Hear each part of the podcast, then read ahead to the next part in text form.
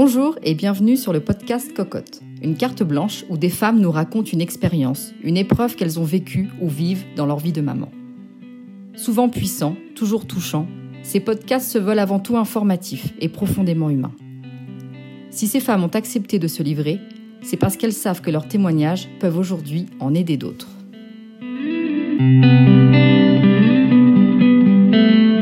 Pour ce nouveau podcast, nous accueillons Mélanie, maman de deux enfants, assistante sociale, spécialiste de la protection de l'enfance, qui nous parle de l'influence de son métier dans sa façon d'éduquer. Je m'appelle Mélanie, j'ai 37 ans, j'ai deux enfants, Lila 6 ans et Gabi 4 ans. Euh, je suis assistante sociale au conseil départemental et euh, voilà ma situation matrimoniale, bah, je suis en couple avec le papa.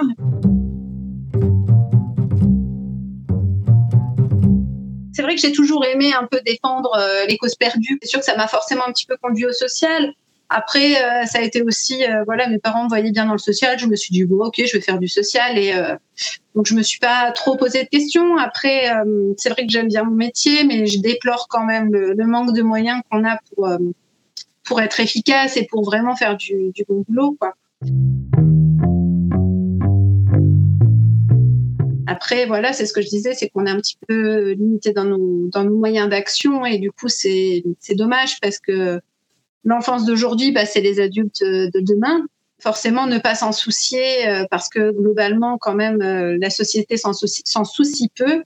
On se préoccupe des, personnes âgées, on se préoccupe des personnes handicapées, mais euh, l'enfance, globalement, l'enfance en danger, on s'en soucie peu.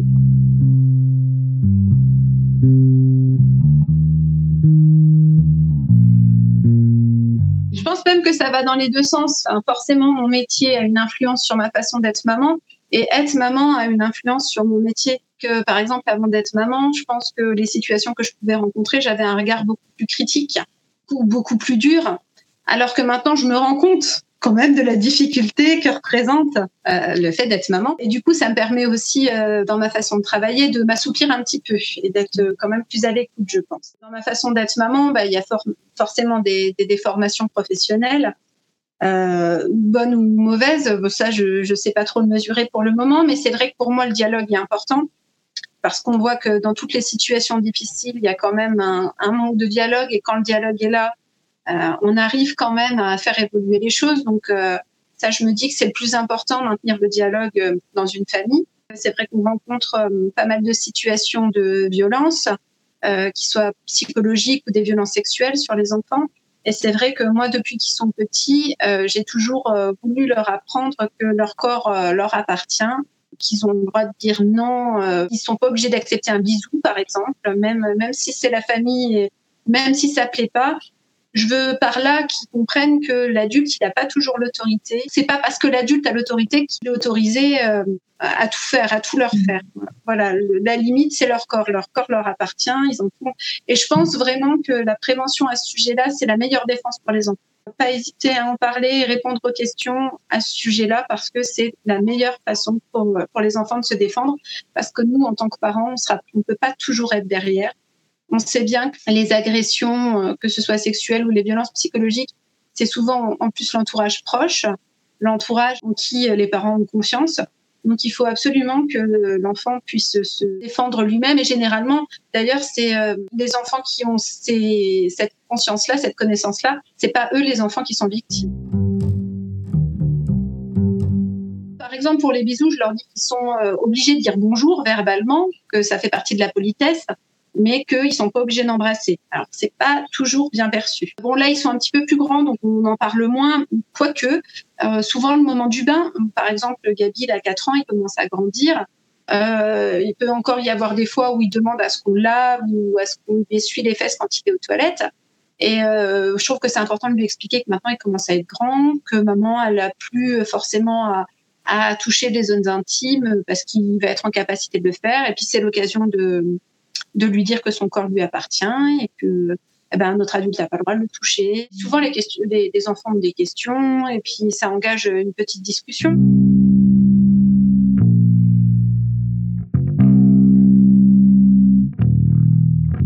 Ce que je leur dis, c'est que quand un secret euh, nous fait mal au ventre ou nous rend triste, il faut pas le garder. Il faut en parler. Alors, il faut pas forcément, parfois, on peut pas le dire à papa, à maman, pour je ne sais quelle raison, mais on a toujours des personnes un peu référentes. On peut en parler à tonton, on peut en parler à la maîtresse, on peut en parler euh, à papy, mamie. On peut. Euh, enfin, c'est aussi euh, dire à l'enfant qu'il y a plusieurs personnes de référence dans son entourage et que si un jour il y a quelque chose qui est pas possible avec papa et maman, c'est pas possible de leur dire. On peut, on peut le dire à un autre adulte, mais que c'est important d'aller chercher de l'aide.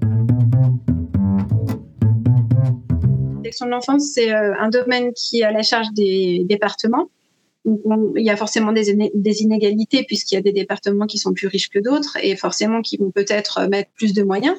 La loi, moi, je la trouve pas mauvaise euh, dans, ce domaine-là, à part qu'il n'y a pas y a, pas de moyens financiers pour l'appliquer. Ça touche à la sphère privée et on s'en mêle pas trop. Voilà, euh, comment on éduque nos enfants, euh, ça regarde chacun. Ben non, hein, ça regarde pas chacun, ça regarde tout le monde. On entend, c'est, je vais quand même pas, ça, ça a l'air de pas bien se passer par exemple chez mes voisins, mais je vais quand même pas faire de la délation bah, c'est pas faire de la délation, c'est protéger. Et même si on a des doutes, parce que c'est jamais simple hein, de faire la démarche, c'est sûr.